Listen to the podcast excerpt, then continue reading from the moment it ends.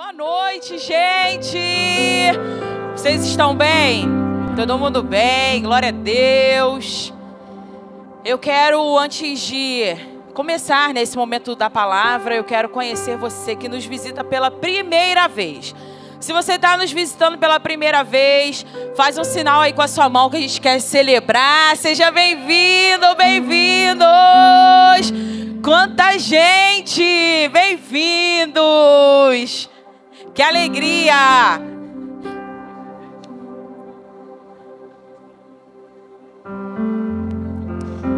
Glória a Deus! Volta domingo para ganhar o presente, tá? A pastora Thaís falou. Não é porque acabou, não, que a gente está usando essa tática agora. Para garantir a sua segunda vinda. Gente, como a pastora Sil falou, eu sou Dani, sou uma das pastoras aqui da Igreja United de Vila da Penha e hoje vou estar compartilhando da palavra de Deus com você. Mas antes eu queria te convidar a fechar os seus olhos, curvar a sua cabeça. Já comece a conectar o seu espírito. Comece a orar aí no seu lugar. Declare que sua mente estará cativa à palavra do Senhor nesse momento, seus ouvidos atentos.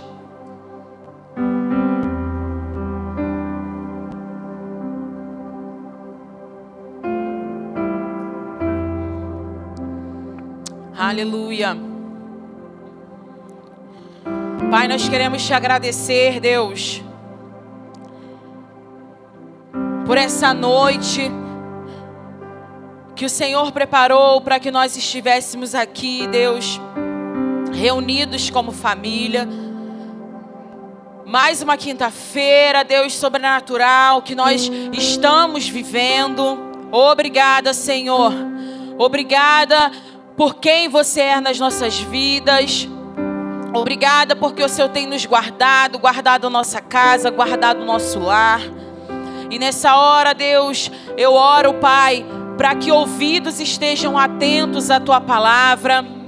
Deus, em nome de Jesus, Senhor, que mentes estejam, Senhor, livres de toda distração, em nome de Jesus. Que não sejam, Senhor, as minhas palavras, mas que sejam as tuas palavras. Em nome de Jesus, amém e amém. Então, já quero convidar você a abrir aí sua Bíblia. 1 Pedro. Se você achou, dá um glória. Amém. E o apóstolo Pedro começa dizendo assim: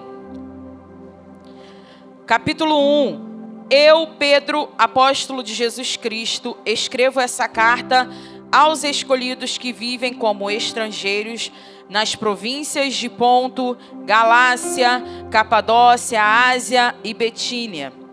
Deus, o Pai, os conhecia de antemão e os escolheu, e o Espírito os santificou para a obediência e a purificação pelo sangue de Jesus Cristo que vocês tenham cada vez mais graça e paz. Então, para a gente começar, né, uma introdução aí para você entender esse contexto, entender é, mais sobre a história dessa carta. Ela foi escrita, né, pelo apóstolo Pedro. E se às vezes eu falar apóstolo Paulo, gente, fala, dá um um sinal aí. Porque enquanto eu escrevia, hoje eu não digitei, né? Eu fui escrevendo. Várias vezes eu escrevi apóstolo pá. Aí parava no A, dava um, um E assim. Então, se você perceber, só dá um sinal ou recebe. E quando essa carta foi escrita? Provavelmente entre 62 e 64 depois de Cristo. Onde? Em Roma. E essa carta né, de 1 Pedro ela foi escrita para encorajar e fortalecer os cristãos que enfrentavam perseguições. Então, não é uma carta destinada a uma igreja somente, é uma carta destinada a várias igrejas, né, aos cristãos que estavam espalhados. né, pela, pela área da Ásia Menor, que atualmente é a Turquia. Então não tem uma igreja específica. Foram para os cristãos perseguidos naquela época. E alguns temas que vão ser abordados nessa carta, no decorrer de toda a carta: fé, esperança, santidade, submissão. Esses são os principais temas. E no capítulo 1, como a gente leu aqui, os primeiros versículos, Pedro vai começar saudando, né? Os cristãos, saudando aquele povo que vivia ali. Ele vai citando, né, os lugares a quem aquela carta seria destinada. E a partir do versículo 3, ele começa a sua mensagem e diz assim: Todo louvor seja a Deus, o Pai de nosso Senhor Jesus Cristo. Por sua grande misericórdia, ele nos fez nascer de novo, por meio da ressurreição de Jesus Cristo dentre os mortos. Agora temos uma viva esperança e uma herança imperecível, pura e imaculada, que não muda nem se deteriora, guardada para vocês no céu. Então, aqui, né, nesses dois versículos, Paulo vai dizer: por causa do sacrifício de Jesus, nós temos uma nova vida, uma nova esperança, uma nova família, uma nova perspectiva de vida. Tudo isso conquistado através do que? Do sacrifício de Jesus na cruz. E aí aqui no capítulo 1 agora especificamente, dentro de 25 versículos, nós temos muitos temas tratados. Eu não vou conseguir tocar em todos, mas vou tocar nos principais. Mas os assuntos são a esperança viva em Cristo, nossa herança eterna, purificação da fé por meio das provações, santidade e amor ao próximo. Então, esses são os temas principais aqui. Do, no versículo 5, por meio da fé que vocês têm, Deus os protege com o seu poder até que recebam essa salvação, pronta para ser revelada nos últimos tempos. Então, apesar da perseguição, apesar das lutas, das batalhas que aquele povo estava passando, Pedro vai escrever, né, aquele povo que apesar das lutas, apesar de tudo aquilo, a nossa esperança ela precisava permanecer viva, porque ela independia de toda de todo aquele cenário de caos, de perseguição. Então, foi nessa tentativa né, de manter a chama da esperança viva, o entendimento da salvação aceso, que Pedro escreveu essa carta. E aí nós vamos entrar aqui agora nos próximos versículos, que vai falar assim: portanto, alegrem-se com isso ainda que agora, por algum tempo, vocês precisem suportar muitas provações. Elas mostrarão que sua fé é autêntica. Como fogo prova e purifica o ouro, assim sua fé está sendo experimentada. E ela é muito mais preciosa que o simples ouro. Isso resultará em louvor, glória e honra no dia em que Jesus Cristo for revelado. Aqui, Pedro, né, ele está escrevendo que, independente das circunstâncias, aquele povo precisava se alegrar. E quando eu li essa parte, me veio assim, né, no meu espírito, que muitas vezes, por não saber, por não conhecer a palavra, né, por não conhecer a fundo quem é o nosso Deus, muitas pessoas declaram e pensam e acreditam que Deus ele envia provações para testar a nossa fé. Quando na verdade é a nossa postura diante das circunstâncias, diante das provações, que vai mostrar e provar o tamanho da nossa fé, a autenticidade da nossa fé. Deus ele conhece a sua fé, ele conhece o seu coração. Ele não precisa gerar uma aprovação para que você seja testado e aprovado. Ele já conhece seu coração.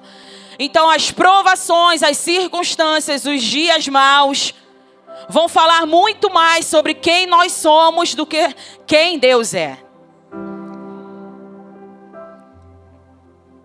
E em lá em Romanos, Romanos 5, versículo 3, diz assim: Também nos alegramos ao enfrentar dificuldades e provações, pois sabemos que contribui para desenvolvermos perseverança. E a perseverança produz caráter aprovado, e o caráter aprovado fortalece nossa esperança. Então, as provações elas vão produzir paciência. Paciência é sobre Deus? Não, paciência é sobre mim, é sobre você. Paciência vai gerar, vamos ler aqui de novo. Desenvolvemos perseverança, caráter aprovado. O caráter aprovado de quem? De Deus? Não, o seu, o meu. Então as provações vão dizer muito mais sobre nós, sobre nossa postura, vão provar a nossa fé, não só para as outras pessoas, mas muitas vezes para nós mesmos.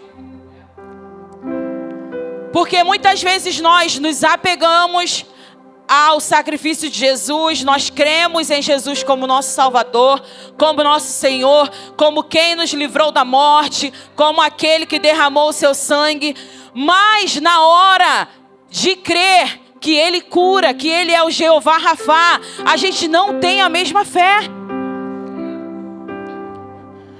Parece que a nossa fé em Deus ela vai só a um determinado ponto. Ah, não, para me tirar de uma vida de pecado, para me dar uma vida eterna, eu creio em Deus. Eu creio no sacrifício de Jesus.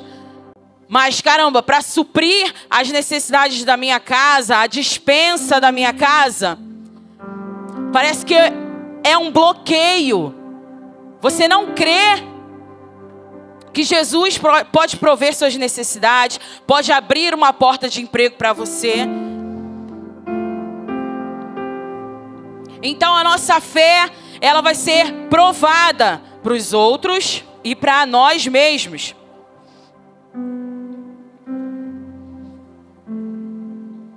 E quando nós estamos né, na perspectiva de mostrar e provar a nossa fé para as outras pessoas, nós precisamos ter em mente a seguinte pergunta: nos dias maus, nos dias das provações, Enquanto as circunstâncias não estão favoráveis, qual a figura de Deus está sendo moldada para que as pessoas possam ver?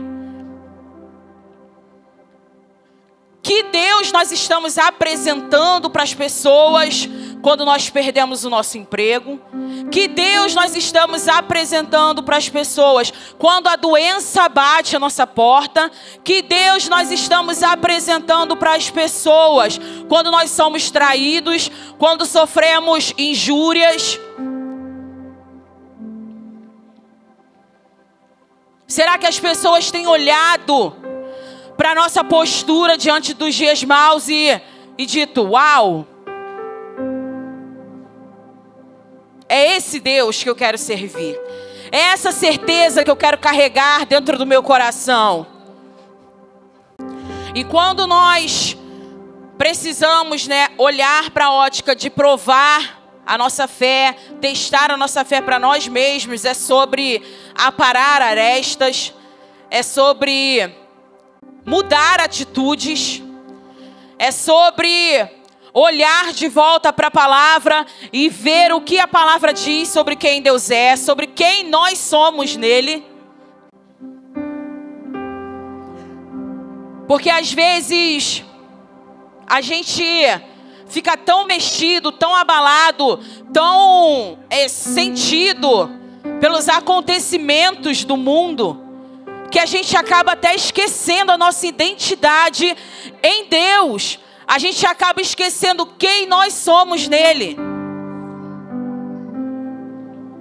E nesse cenário de fé provada, do fogo purificando a nossa fé, do fogo limpando, do fogo retirando aquilo que precisa ser retirado, nós precisamos olhar para o nosso coração, para o nosso interior, fazer uma reflexão de onde verdadeiramente nós precisamos crescer em fé. E o nosso apóstolo, né, ele sempre fala que a fé vem pelo ouvir e ouvir a palavra de Deus. Então, se você quer crescer em fé, meu irmão, leia a palavra. Conheça as verdades da palavra para você. Conheça as verdades da palavra sobre o Deus que você serve. Amém? Versículo 8 diz assim: Embora nunca o tenham visto, vocês o amam. E ainda que não o vejam agora, creem nele e se regozijam com alegria inexprimível e gloriosa, pois estão alcançando o alvo de sua fé e salvação.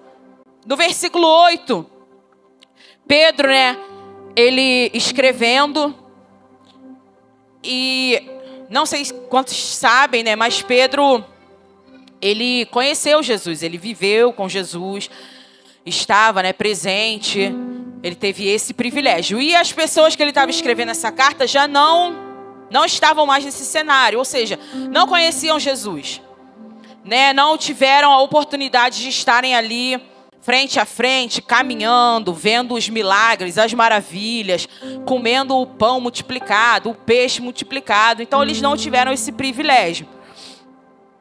E aí Pedro escreve, né, que mesmo que aquele povo não tenha visto Jesus, não tenha participado da sua missão gloriosa na terra, eles o amavam mesmo assim. E é o contexto que nós nos encontramos hoje, amém?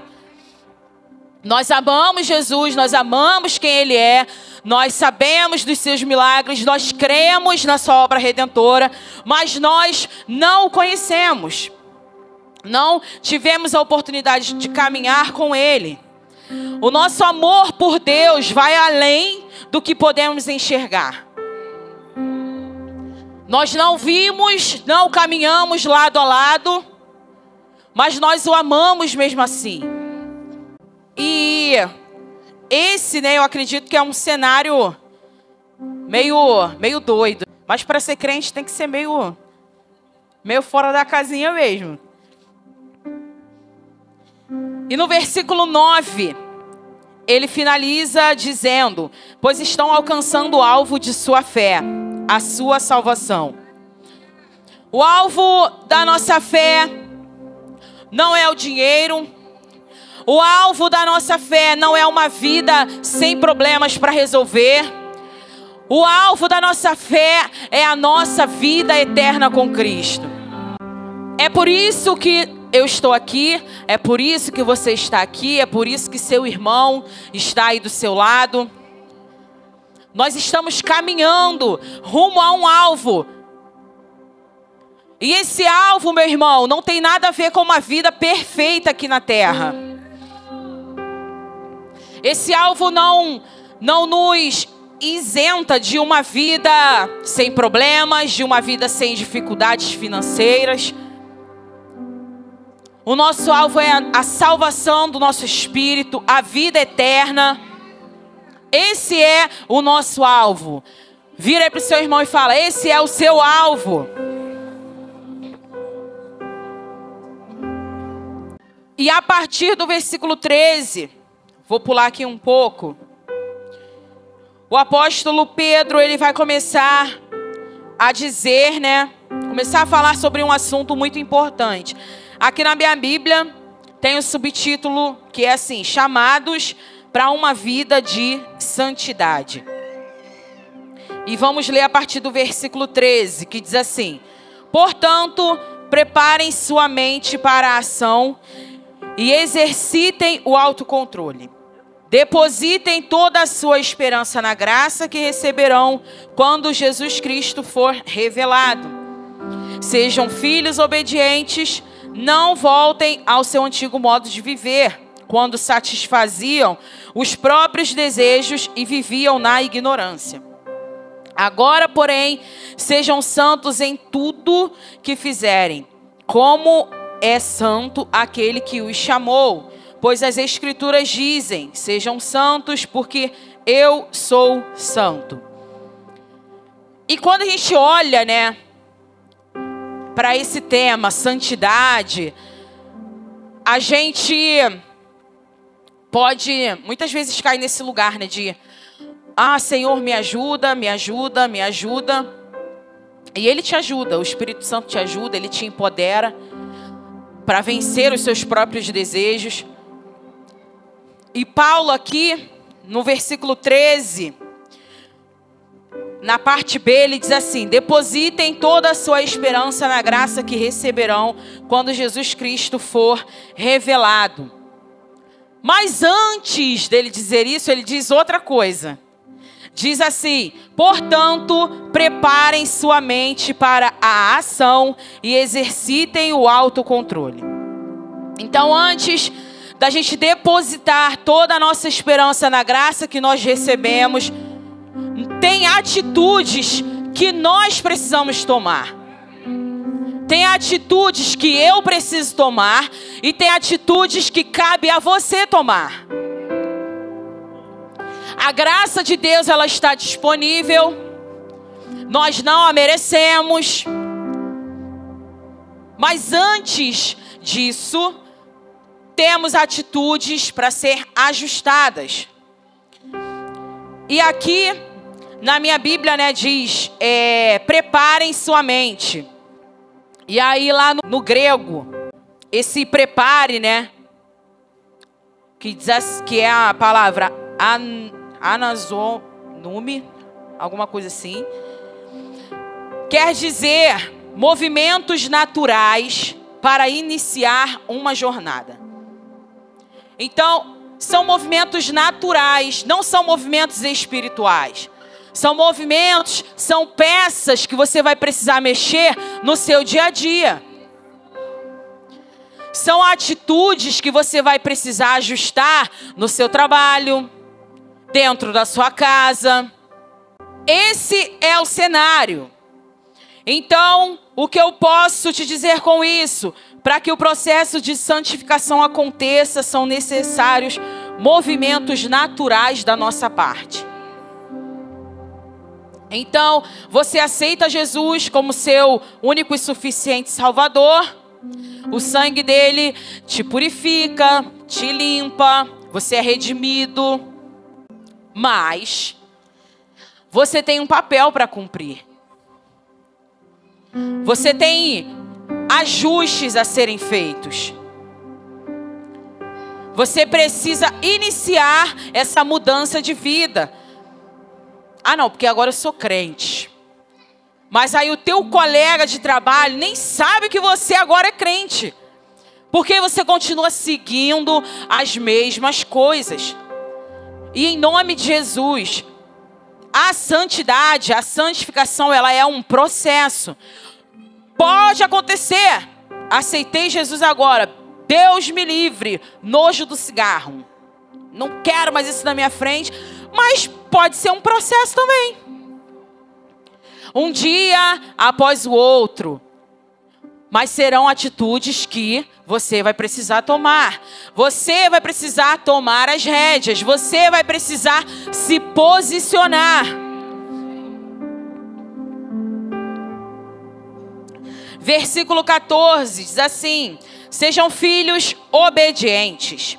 Não voltem ao seu antigo modo de viver, quando satisfaziam os próprios desejos e viviam na ignorância. Então, aqui mais um ponto no nosso processo de santificação é ser um filho obediente, ser uma filha obediente. Quando nós aceitamos né, e reconhecemos Jesus como nosso único e suficiente Salvador, é iniciado um processo na nossa vida. E muitas vezes esse processo vai requerer de nós uma obediência à palavra de Deus, obediência à vontade de Deus, que não vai estar em nada ligada aos nossos desejos, às nossas vontades. Deus pode mandar você fazer A, mas o seu coração, a sua carne, o seu desejo é ir lá e fazer o B. Mas por ser um filho obediente, você vai anular todas as suas é, necessidades, todos os seus desejos. Você vai obedecer à vontade de Deus.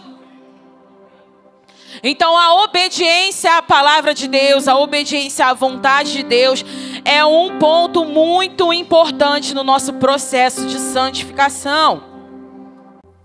Ah, pastora, mas eu sou novo convertido. Como eu posso conhecer a vontade de Deus para minha vida? Lendo a palavra, orando, tendo comunhão com Deus. É desse jeito. Ah, mas é só isso? É. Você não precisa ouvir trovões. Meu Deus, uma ventania invadindo o teu quarto. O anjo aparecendo, a luz branca te cegando. Meu irmão, Jesus é simples. O evangelho de Jesus é simples. Então, se você quer conhecer mais sobre ele, ore, converse com ele, leia sua Bíblia, estude, anote suas dúvidas, compartilhe com seu irmão que já tem um tempo maior no evangelho.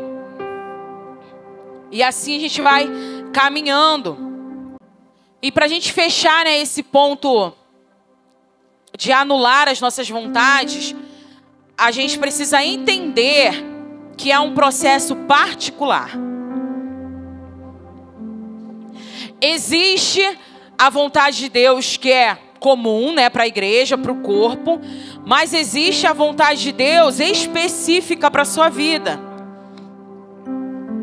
Isso quer dizer o quê? Que tem atitudes que você vai precisar ajustar e o seu irmão não. Por quê? Porque é com você que Deus está falando. Ah, mas Fulano faz isso, por que eu tenho que parar de fazer? Porque Deus está requerendo de você. Então, é isso que nós precisamos entender. O processo de santificação ele é particular. Uns caminham, né, com passos mais rápidos, outros caminham com passos mais lentos, tentando entender. Outros compreendem de uma maneira mais rápida, têm o um melhor entendimento de tudo que é o evangelho, de tudo que foi o sacrifício de Jesus. Existem é, momentos diferentes. Eu estou num momento na minha vida espiritual, você está em outro momento na sua vida espiritual. Então, o processo é individual. Muitas vezes nós olhamos para a vida do nosso irmão, nos incomodamos com o que o nosso irmão tem feito. Sendo que, na verdade, a gente não está fazendo aquilo que Deus chamou a gente para fazer. Nós não estamos anulando, não estamos abrindo mão, não estamos abrindo mão daquilo que Deus nos pediu. E aí a gente fica, né? Poxa, Deus me pediu isso, mas é tão difícil. Talvez, se Deus pedisse essa mesma coisa para o seu irmão, ele faria assim, ó. Ah, tranquilo, beleza. Ah, é para parar de entrar no Instagram, no Instagram? Tranquilo, beleza. Mas para você, isso é quase que, meu Deus, como assim parar de entrar no Instagram? Por isso que tem renúncias que vão ser específicas para você. Então você precisa olhar para onde? Para você. Deixa seu irmão é, resolver as questões interiores dele e resolva as suas questões interiores com Deus. E versículo 16. Pois as Escrituras dizem: sejam santos, porque eu sou santo. Então, a nossa referência de santidade é o Senhor. Se você não sabe o caminho que você precisa seguir, cara, olha para Ele. Veja o que Ele fez. Nessa situação, o que, que Jesus fez? como ele caminhou, é, ah, que atitude ele tomou, ele falou, ele se calou, ele se guardou, ele foi embora, ele foi para o povo, ele subiu para orar. Ele é a nossa maior referência. E é muito doido, né? Porque às vezes a gente toma pessoas como referência e no, no mundo, né, de hoje, a pessoa que você tomou como referência hoje, daqui a uns dias, ela pode estar praticando obras piores do que o, o ímpio que você conhece. Muitas vezes você toma uma pessoa como referência, você vê, caramba, super crente, caramba, pregação desse pastor, caramba, porque essa missionária é uma bênção. Porque a música dessa banda, porque a música desse cantor, a música dessa cantora. E você toma aquilo como referência para sua vida, quando você vai ver, meu irmão, a sua referência está vivendo pior do que o, o ímpio, seu vizinho, o ímpio do seu trabalho, aquele que você nem queria sentar na mesma mesa. Falou: não, não posso me relacionar, não, porque ele é ímpio e eu sou crente. Então a nossa referência de santidade é o Senhor. É para Ele que nós devemos olhar. São as atitudes dele que nós precisamos imitar. Nós cremos que existem sim homens de Deus, mulheres de Deus, que são referências para nós.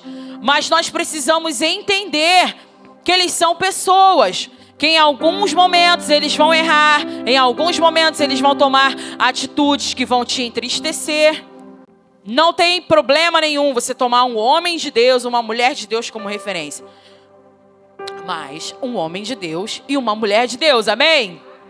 E nesse processo de santidade, santificação, você pode se perguntar: ah, então o que, que eu posso fazer, o que eu não posso fazer? E aí eu vou dizer para você que não é tão fácil assim. Não é, ah, faz isso, não faz isso. Faz isso, mas isso aqui você não pode fazer. Vai muito além do pode ou não pode. Vai muito além do eu posso ou eu não posso. É sobre estar disposto a abrir mão. É sobre estar disposto a se colocar em um lugar diferente, numa posição diferente o seu espírito posicionado num lugar é, que vai contra as suas vontades carnais, que vai contra suas vontades naturais. Por isso que é mais difícil do que, ah, eu posso ou não posso. Está além. O nível é mais alto do que esse. Não se trata sobre atitudes que eu posso ou não fazer, que eu devo ou não fazer. É sobre a disponibilidade, a disposição, o meu querer em abrir mão da minha vontade. E isso torna tudo muito mais difícil. Porque muitas vezes a gente diz não com a maior facilidade do mundo, mas para nós mesmos, ah, não, mas é só hoje. Ah, não, vou me permitir isso aqui só hoje, amanhã eu vou parar. Você não faz um esforço. Nós não fazemos um esforço, nós não tentamos, nós não lutamos contra aquele desejo. Nós não, não estamos dispostos a batalhar contra a nossa própria carne.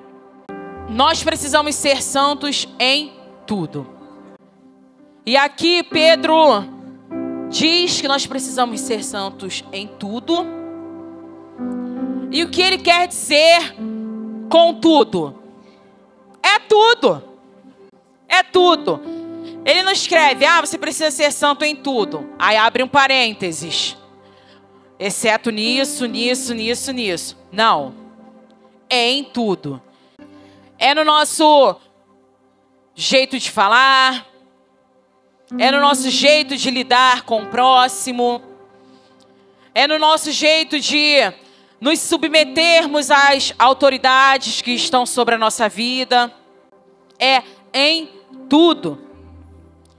É sobre a maneira como nós temos nos relacionado e honrado os nossos pais, o nosso marido, a nossa esposa. É sobre como nós tratamos, repreendemos os nossos filhos. Sermos santos em tudo. Versículo 17. Lembrem-se de que o Pai Celestial a quem vocês oram não mostra favorecimento. Ele os julgará de acordo com suas ações. Por isso, vivam com temor durante seu tempo como residentes na terra. Pois vocês sabem que o resgate para salvá-los do espírito de vida vazio que herdaram de seus antepassados não foi pago com simples ouro e prata que perdem seu valor, mas com o sangue precioso de Cristo, o Cordeiro de Deus. No versículo 17, Pedro vai dizer que o nosso Pai Celestial, o nosso Deus, ele não mostra favorecimento. Ele não tem filhos preferidos, ele não é, faz acepção mas uma coisa ele é, ele é justo. E nós receberemos conforme as nossas obras, conforme aquilo que a gente tem feito, conforme aquilo que a gente abre mão, conforme nossa obediência à palavra de Deus. Deus não é imparcial, mas Ele é justo. Deus não é imparcial, não mostra favorecimento, mas ele é justo. Então, essa, isso deveria pesar no nosso coração. Deus é justo. E o que é que nós vamos receber como recompensa daquilo que nós temos feito? O que é que está sendo preparado para nós em relação a tudo isso que nós estamos vivendo?